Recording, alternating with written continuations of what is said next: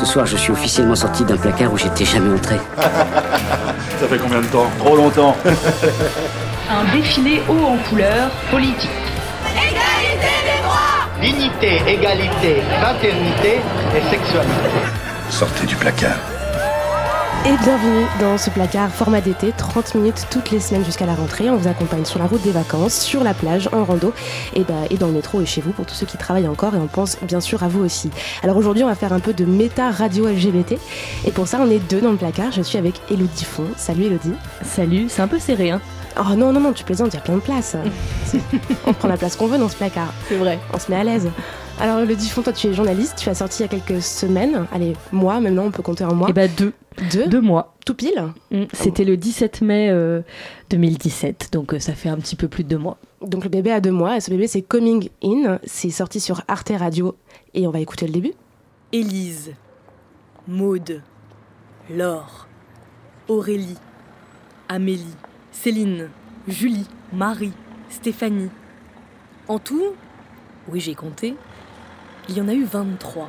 T'es hyper masculine. Enfin, hello, t'as vu comment t'es habillée? Tu fais du foot. Il y a un moment, faut se rendre à l'évidence. Mais euh, elle est lesbienne, elle, non? Non mais si t'es lesbienne, ça se voit. Lesbienne. Réveille-toi, merde. Non, mais tu respires pas la féminité quoi.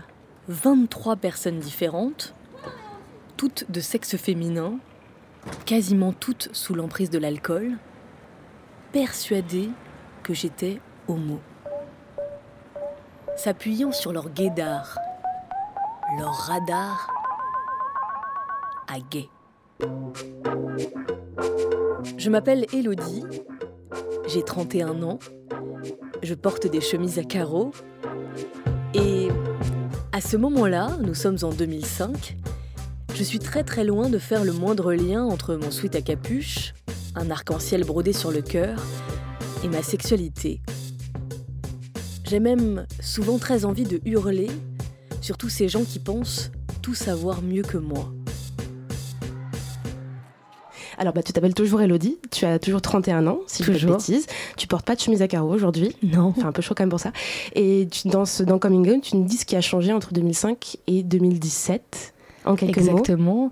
Euh, ce qui a changé, c'est que c'est qu'en euh, 2005, je savais pas que j'étais homo et en 2017, je le sais. Et coming in, c'est euh, c'est euh, et le coming out, c'est-à-dire le, le- le dire aux autres et le- se le dire à soi. Coming in, c'est pour ça qu'on a choisi ce titre. Justement, ce titre, c'est vous l'avez choisi collectivement avec Arte Radio, j'imagine. Mm. Euh, pour toi, il veut dire quoi personnellement? Parce que moi, je me dis qu'on peut avoir plein d'explications à ce, ce terme-là. Toi, ça veut dire quoi ça? Le in, c'est Le vers in, c'est vraiment euh, avoir réussi à se le dire à, à soi. C'est vraiment ça. C'est avoir franchi les étapes pour que ce ne soit plus un problème avec moi-même. Puisque euh, ce que je raconte dans ce documentaire, c'est que, que ça l'a été. Ça a été un problème pendant plusieurs années. D'abord parce que euh, j'avais pas envie de le voir, euh, ensuite parce que j'ai eu du mal à le comprendre, et, même quand je suis sortie avec une fille, la première, quand ça s'est terminé, je me suis dit bon bah a priori je vais retourner dans le dans le droit chemin entre guillemets et et, et- et ça n'a pas été le cas et tant mieux d'ailleurs et, euh, et donc c'est tout ce chemin que j'avais envie de raconter. Coming in c'est vraiment un, un cheminement et, euh, et au-delà d'ailleurs de, du cheminement autour de ma sexualité, c'est un cheminement euh, sur comment être soi. Et je pense que c'est pour ça qu'il a parlé aussi et, et qui, j'espère, parlera encore à, à des gens qui sont hétéros. Tu dis il a parlé, c'est-à-dire tu as eu plein de retours par Ouais. rapport à ton travail. Qu'est-ce que tu as eu comme retour? J'en ai eu tellement. C'est c'est la première fois que ça m'arrive alors que ça fait quelques années que je fais de la radio. Et c'est euh, la première fois que ça m'arrive autant. J'ai reçu des centaines de mails, des centaines vraiment, de gens que je ne connais pas. Beaucoup, beaucoup de filles. euh, beaucoup de femmes qui ont, allez, je vais dire en moyenne, euh, qui avaient entre euh, 25 et 35, 40 ans, et qui me racontent à leur tour leur chemin, leur coming in, voire euh, leur coming out, pas encore coming in. Et donc, du coup, elle te disait à quelle étape elles étaient à peu près euh, Ouais. sur, sur l'échelle euh, du. Il y, avait de tout, il y avait donc des filles qui disaient euh, c'est fou parce que c'est moi, en fait, tu t'as mis des mots, les gens me tutoyaient beaucoup. Euh, T'as mis des mots sur quelque chose que j'ai ressenti moi. Il y, a eu, il y avait toute une partie des gens qui me racontaient ça. Et puis il y avait des gens, et là pour le coup c'était, pff, c'était vraiment très émouvant pour moi. Il y a des gens qui m'ont dit, euh, bah, je l'ai fait écouter à ma mère pour qu'elle comprenne euh, enfin euh, ce que, ce que j'ai traversé, ce que je traverse. Et ça nous a permis d'avoir la première vraie conversation autour de mon homosexualité. Il y a eu des gens qui m'ont dit, bah voilà j'en suis à l'étape où je me dis que c'était seulement une fille et en fait en t'écoutant je me dis que je me mens que c'est pas le cas et euh, je pleure en t'écoutant. C'est la troisième fois que je t'écoute. Mais ça me fait du bien, je me dis euh, qu'il y a de l'espoir au bout. Beaucoup de gens disaient ça, qu'il y avait de l'espoir en, en écoutant, puisque euh, sans spoiler rien du tout, c'est plutôt un happy end. C'est quand même vraiment un happy end, on va pas se mentir. Toi, ça t'a permis de, justement d'avoir d'autres horizons en sortant coming in, de, de, parler différemment à tes parents, à tes amis, d'ouvrir un peu ces portes-là aussi? Avec mes parents et mes amis, j'ai de la chance parce que la difficulté, elle est plutôt derrière moi. Euh, par contre, ça m'a permis de me rendre compte que euh, j'étais heureuse d'en faire quelque chose professionnellement. Que ça me faisait plaisir de me servir de mon micro, euh, de me servir de ma voix, enfin de, servir, de me servir de mon travail, oui, en général, pour, pour peut-être dire quelque chose de ce qu'est l'homosexualité féminine. Voilà, ça, ça, m'a fait du bien à moi et je m'y attendais pas forcément. C'est un peu le bout du chemin, euh, coming, coming in, ou par, par rapport euh, au coming out en général, tes coming out euh, successifs que tu racontes aussi d'ailleurs dans, mm. le, dans le son? Non, je crois que le, plus grand coming out, ce sera celui d'avoir des enfants. Je pense parce que, comme je le dis à la toute fin, je suis dans une démarche pour avoir des enfants. Et enfin, un déjà, ce sera déjà pas mal. Pour plusieurs, on verra plus tard. Mais, mais rien que dans le processus pour euh, devenir maman homo, ça pose un milliard de questions et je vois qu'il y a énormément de, réactions qui sont, euh, qui sont euh, assez compliquées. Et ça, ça, je me dis que c'est encore compliqué et qu'il y a beaucoup de choses à faire là-dessus. Donc euh, je pense que c'est pas la fin du chemin, je pense que c'est la fin du chemin euh, sur l'acceptation de l'homosexualité. Mais de tout ce que ça veut dire l'homosexualité aujourd'hui, euh, non, non, je, je suis pas du tout au bout. Toi, ça a quand même dû, être un moment un peu important de, de, le dire comme ça aussi frontalement à tout le monde, parce qu'on le dit d'abord à un premier cercle, à mm. ses amis, à ses parents, aller aux collègues du, du boulot, qui doit dans ton cas peut-être le savoir déjà depuis un petit bout de temps, le cercle restreint, mais là le dire à tout le monde, c'est quand même différent, non? Eh ben, je me suis pas dit ça comme ça. Je me suis pas dit ça comme ça. En fait, euh, déjà, j'avais jamais euh, envisagé qu'il pourrait y avoir autant de gens à l'écouter. Donc euh, je me disais pas que ça allait vraiment influer, influencer mes soirées par exemple. Je me disais pas que, ce qui est le cas, que qu'on allait me parler de ça encore beaucoup de mois après. Donc j'avais pas du tout pensé que ça pouvait avoir cet effet-là. Et, et à partir du moment où j'étais très à l'aise pour le dire dans ce cercle intime, ça m'a pas dérangé de, le dire euh, dans un cercle qui, qui s'élargissait euh, de fait. Tu dis qu'on t'en parle beaucoup en soirée, c'est parce qu'au niveau, niveau professionnel, ça change mm. des choses ou pas trop? Oui, ça change des choses, ouais. Qu'est-ce mm. que ça euh, Ça change. comment dire? C'est que ça change pas le regard des gens sur, sur moi, sur ma sexualité, parce que, comme tu le disais il y a quelques secondes, ça fait pas mal d'années déjà que je ne le cache pas.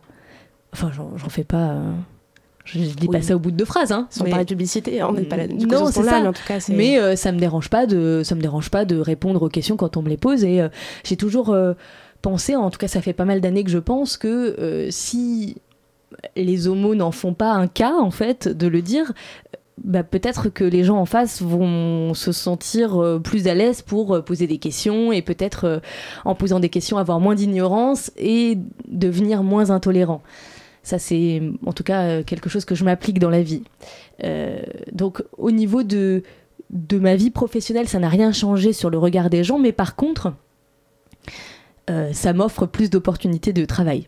Parce que parce qu'il a eu il a eu du succès. Donc donc donc il a été pas mal écouté déjà, j'espère qu'il le sera encore parce que au-delà de mon petit monde euh, à moi, euh, ça me fait plaisir évidemment, mais je l'ai pas fait pour ça, ce, travail-là. Je l'ai fait parce que euh, j'avais j'avais envie que les gens qui ont aujourd'hui 20 ans, qui se retrouvent dans la situation dans laquelle j'étais il y a donc 11 ans, puissent peut-être avec ces mots-là se sentir un peu mieux. Voilà, j'aurais aimé moi entendre quelque chose comme ça quand j'avais 20 ans et ça n'a pas été le cas et ça a été compliqué. Peut-être que, que ça m'aurait aidé, peut-être.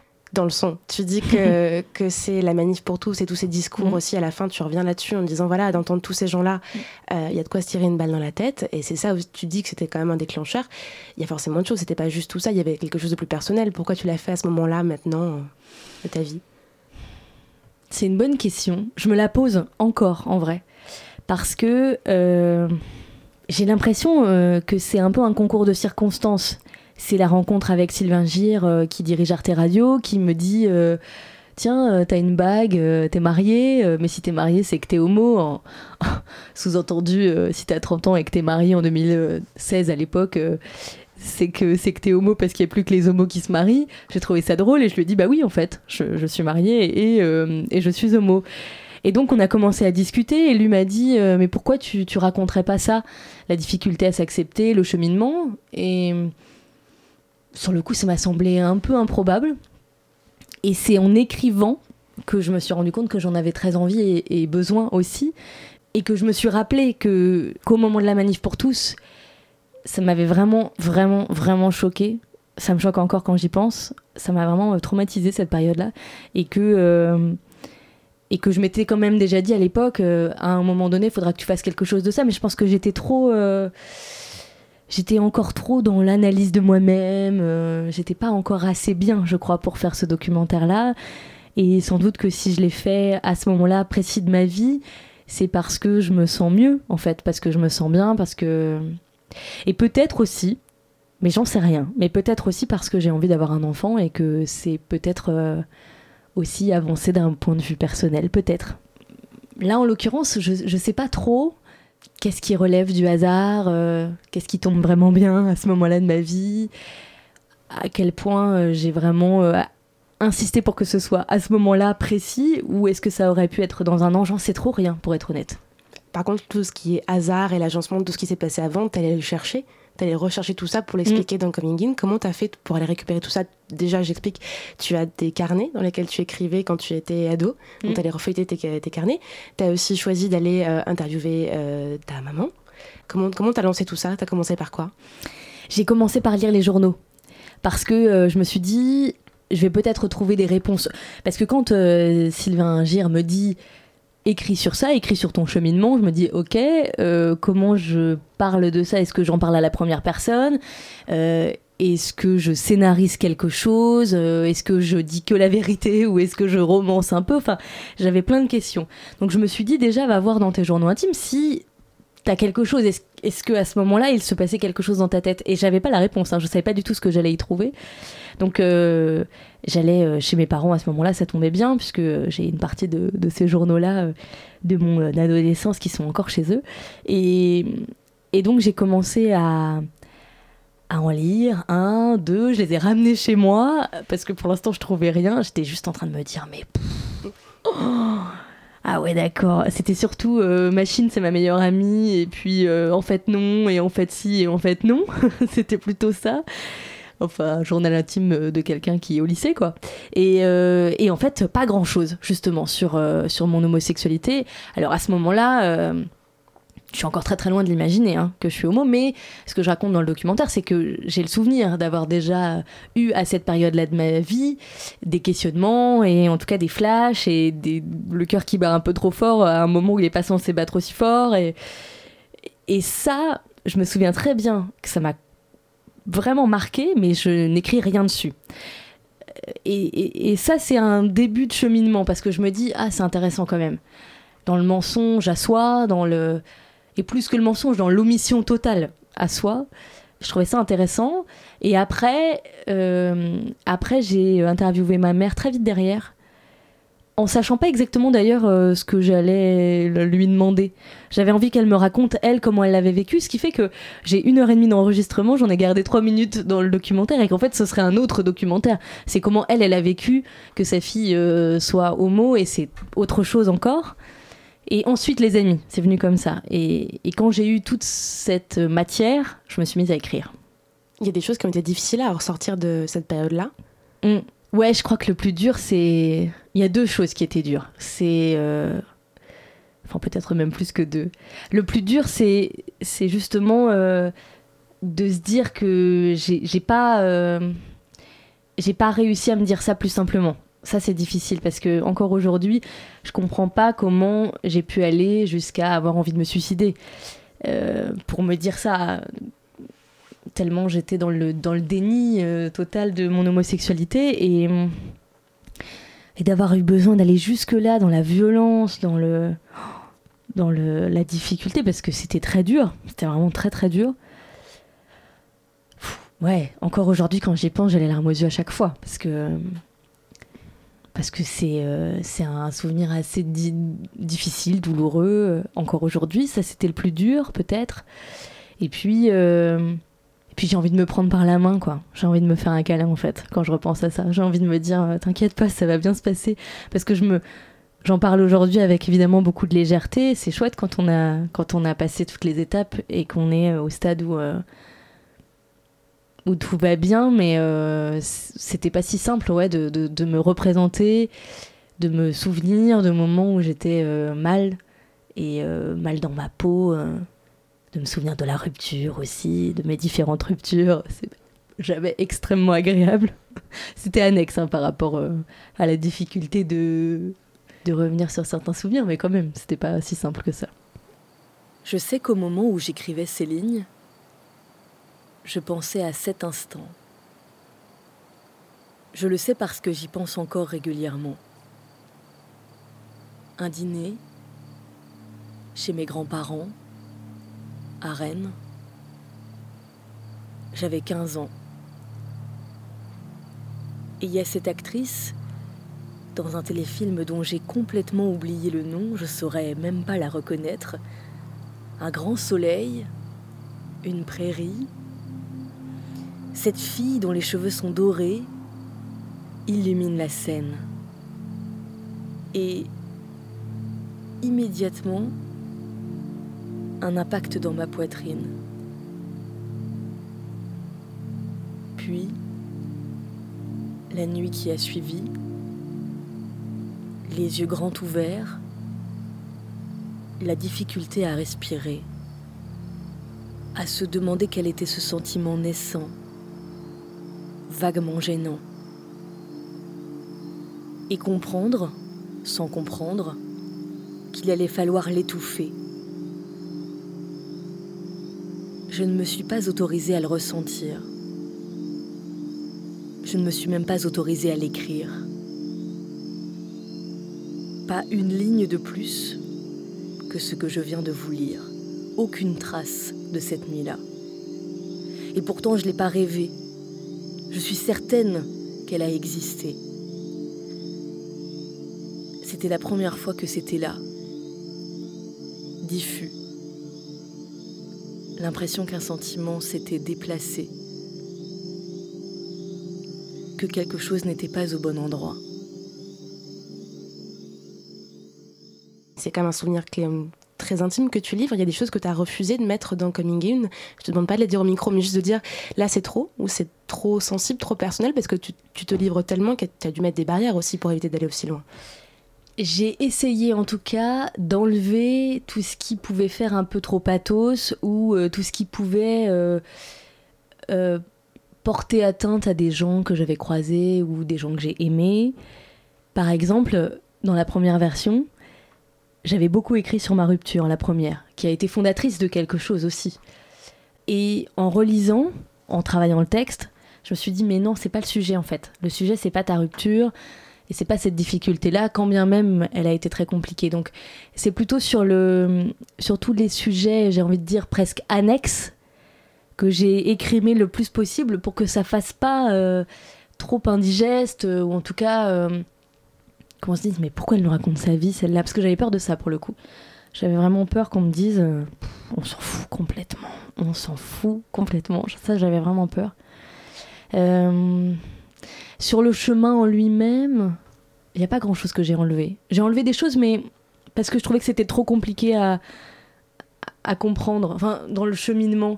Mais je me suis pas du tout euh, censurée, si c'était ça un peu la question. euh, C'est un peu ça. Est-ce qu'il y a des choses que tu t'es dit, je les garde quand même pour moi plutôt que les livrer à tout le monde euh Non. Non, ça t'a tout à filé. partir quoi. du moment où, en fait, où je me disais, euh, j'y vais, fallait que j'y aille à 100%. Et je pense que sinon, ça n'aurait pas marché d'ailleurs. Je pense qu'il y aurait eu moins de monde à se reconnaître dans ce que je disais si j'avais pas été aussi sincère et aussi au fond des choses avec moi et avec les gens qui pouvaient l'entendre. Et j'étais toujours dans cette idée que euh, fallait que ça puisse potentiellement servir. Et si c'était à une personne seulement, c'était déjà pas mal. Mais je voulais pas que ce soit euh, raconter ma vie pour raconter ma vie. Donc si, si je racontais vraiment la douleur et la difficulté et en même temps le, le plaisir, l'amour, la jouissance, euh, le cul, même si ça je suis quand même restée assez soft euh, sur, euh, sur la partie euh, ne vous attendez pas à écouter un truc euh, Non, ce n'est pas le propos. rien à voir. Mais il fallait que j'aille jusqu'au bout de, du... Ouais, il fallait que j'aille jusqu'au bout. Ça me semblait vraiment obligatoire et je me suis pas du tout dit ça, tu l'enlèves. Si ce n'est, je te dis, sur les, les aspects euh, euh, à côté du chemin, qui peuvent être très importants pour le chemin, mais euh, là où je me suis dit non, c'est trop compliqué, elle va te faire un procès, ta première meuf. Depuis tout à l'heure, tu dis toujours il faut que ça serve. J'imagine, ça veut dire que toi, tu as lu des choses, que tu as vu des choses qui t'ont servi pour faire ça. Tu pourrais un petit peu. Eh ben, pas vraiment, trouver. justement. Justement, il n'y avait rien, même pas de, de livres, de bouquins où tu dis de personnes qui où tu t'es dit tiens, euh, voilà, elles, elles m'ont servi, donc moi j'aimerais bien retransmettre ça aussi. Très peu, et c'est justement plutôt parce que j'ai pas eu grand chose, moi, que je l'ai fait. Enfin, je me suis pas complètement dit ça comme ça, mais il y a, il y a pas grand chose de, de ce que j'ai pu écouter. J'ai aucun souvenir d'avoir écouté quelque chose qui m'aurait marqué sur ce sujet-là. Par contre, euh, quand même, j'ai lu des choses qui m'ont marqué, notamment Fun Home euh, d'Alison Bechdel, qui est une super bande dessinée, qui est très très belle, sur euh, son rapport au père. euh, euh, son rapport à plein de choses. C'est vraiment passionnant cette BD. Ça, je me souviens que ça m'a marqué. Je me souviens aussi du film, même si c'est beaucoup plus récent, Les Invisibles. Très très beau. Bleu, blanc, rose, sur tout l'historique. Alors c'est plutôt l'historique des combats de l'homosexualité masculine, en l'occurrence. Mais de toute façon, sur l'homosexualité féminine, je pense qu'on peut s'accrocher, il n'y a pas grand-chose. hein. J'ai pas grand-chose en, sou- en souvenir. Son tout premier spectacle à Océane Rosemary, euh, je l'ai vu, euh, évidemment, euh, dans la salle, il y avait que des lesbiennes à ce moment-là, et on était 10 dans la salle, c'était au tout, tout, tout début. Elle n'était pas du tout connue à ce moment-là, et c'était génial. On était que des meufs, et c'était trop drôle parce que tout le monde était là, mais bien sûr, c'est ça, exactement, c'est ça. Et, j'ai un super souvenir de, de, ce moment-là. J'ai pas du tout vu ce qu'elle a fait depuis, mais ce moment-là était vraiment chouette aussi. Rien que dans le moment où on se dit, Ah, on est plusieurs. Et ça, c'est chouette parce que euh, parce que c'est c'est ce qu'on disait, mais l'homosexualité féminine est, vraiment très invisible, très invisible dans absolument tout. Et euh, qu'est-ce que ça fait du bien quand on est homo, quand on est une femme et qu'on se dit, ah ouais, il y en a d'autres, c'est cool. Ça te fait quoi d'être justement un des nouveaux centres de qui crée ce. On est, on est plein. Je sais pas si je suscite ça quand même. Un petit peu quand même. Ah ouais, je sais pas. J'ai pas l'impression de. Enfin, ça se bouscule pas non plus devant ma porte. euh, tu vois, il y a personne qui vient me dire merci Elodie, merci d'exister. euh, non. Non, non, c'était très chouette. Les, les- les messages que j'ai reçus étaient très beaux. J'ai pris ça avec. euh, avec beaucoup de plaisir. Beaucoup de plaisir, mais en restant très modeste hein, sur ma contribution à tout ça. Qu'est-ce que tu espères pour euh, les, les mois qui viennent? Comme tu disais au tout début, ça fait deux mois que c'est sorti. T'as envie que ça aille où cette histoire-là? Alors, euh, Arte Radio m'a sélectionné pour le prix Europa à Berlin. Donc, euh, je vais croiser les doigts pour que ça fonctionne. Ça serait super. Euh, j'aimerais bien que j'aimerais bien qu'il voyage, qu'il voyage, qu'il continue à voyager. Je me dis que je sais pas exactement comment faire, honnêtement, mais peut-être que quelqu'un qui nous écoute va pouvoir m'éclairer. Euh, j'ai- J'aimerais bien que ce soit entendu, peut-être dans certains lycées. Ça me ferait plaisir que ça aille dans les oreilles de gens qui peuvent être euh, concernés. J'aimerais bien aussi, euh, je sais pas, qu'il voyage dans des festivals homo ou euh, qu'il voyage un peu. Je vais essayer de le faire voyager un peu, mais euh, fallait que je redescende un petit peu et j'ai pas eu encore le temps de vraiment me poser avec ce documentaire et de et de lui dire et de me dire euh, bon bah maintenant qu'est-ce qu'on fait? Parce que parce que je pense que je pense que faut pas que j'en reste là. Je pense qu'il faut que ce documentaire vive encore et peut-être euh, pourquoi pas le, transformer aussi euh, su- sur un autre support. Je pense par exemple à, un roman graphique, puisque j'adore ça, moi, les romans graphiques, et que c'est une copine qui m'a dit qu'en l'écoutant, elle avait plein d'images qui venaient en tête, et je me suis dit que ça pouvait peut-être être, une idée, quoi, de le transformer en roman graphique. Je sais pas encore, je te dirai. Pour l'instant, je, je suis encore un peu sous le choc, en fait, de tout ça. C'est encore trop tôt. Bon. C'est vrai, je, je m'y attendais tellement pas que j'ai eu l'impression vraiment de d'être propulsée sur une autre planète et que tout doucement je commençais à me dire mais qu'est-ce qui s'est passé en fait? C'est super, hein, je suis trop contente, mais euh, c'est ouh, c'est euh, c'est super et en même temps je souhaite à tout le monde d'avoir un jour un moment comme ça parce que je suis pas sûre que ça me réarrive et ce sera pas grave si ça me réarrive pas parce que je me dis que un jour j'aurai eu ce lien là avec des auditeurs et c'est déjà super, c'est déjà super beau. T'as d'autres envies radio comme ça, radio LGBT entre guillemets? Ouais, je pense que je ferai des choses sur l'homoparentalité, j'en suis sûre. J'en suis sûre parce que euh, je, je, suis déjà extrêmement choquée alors que je ne suis pas encore maman et, même pas encore enceinte.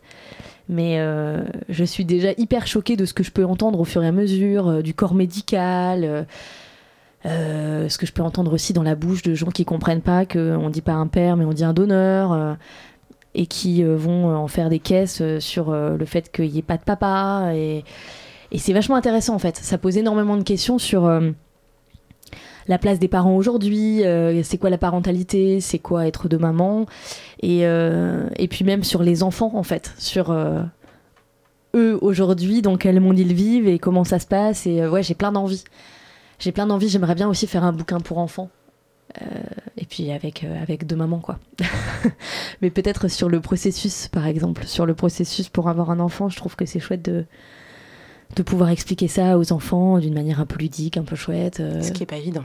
Ce qui est pas évident parce que c'est quand même euh, très médicalisé et assez glauque en fait. enfin non, j'exagère un peu, mais bon, c'est pas non plus la joie ultime quoi. C'est moins chouette que de faire l'amour, on va pas se cacher quoi. Donc euh, donc euh, c'est vrai que je pense qu'il y a beaucoup de choses à dire parce que autant l'homosexualité, le mariage homosexuel, j'ai l'impression que ça avance quand même au fur et à mesure. Euh, mais par contre, l'homoparentalité, euh, il y a encore du boulot et je pense que c'est à nous. C'est à nous de, de, faire ce travail, notre génération à nous et puis, et puis toutes celles qui vont venir pour dire euh, bah si en fait c'est une nouvelle forme de famille et, et c'est chouette et vous allez voir tout va bien se passer. Bon, on arrive déjà à la fin.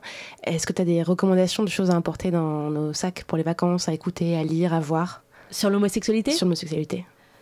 Alors j'ai lu une bande dessinée il y a pas longtemps mais c'est super triste. Est-ce que c'est vraiment bien pour aller sur la plage? Très triste, ça, s'appelle Écume.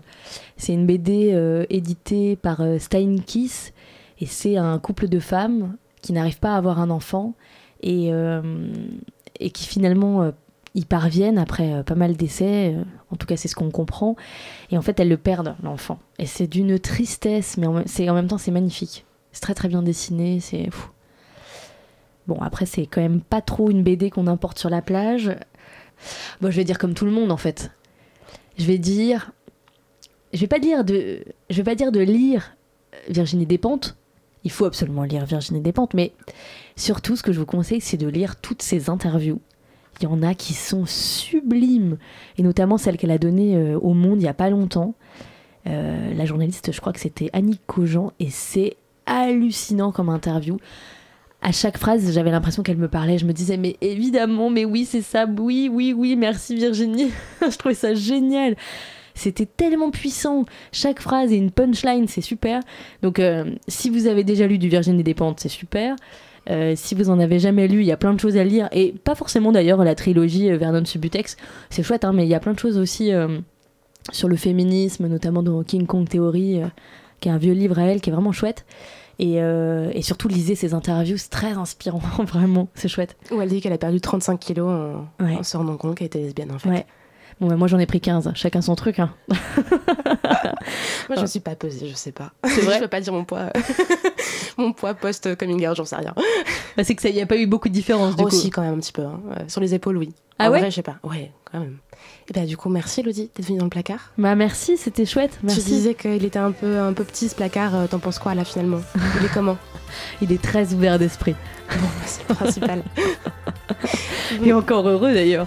Parce que si le placard est pas ouvert d'esprit, euh, je sais pas où on va, on va pouvoir euh, J'allais dire, je sais pas où on va pouvoir se planquer, c'est nul. Je sais pas où on va. Je sais pas quelle porte on va pouvoir ouvrir, voilà.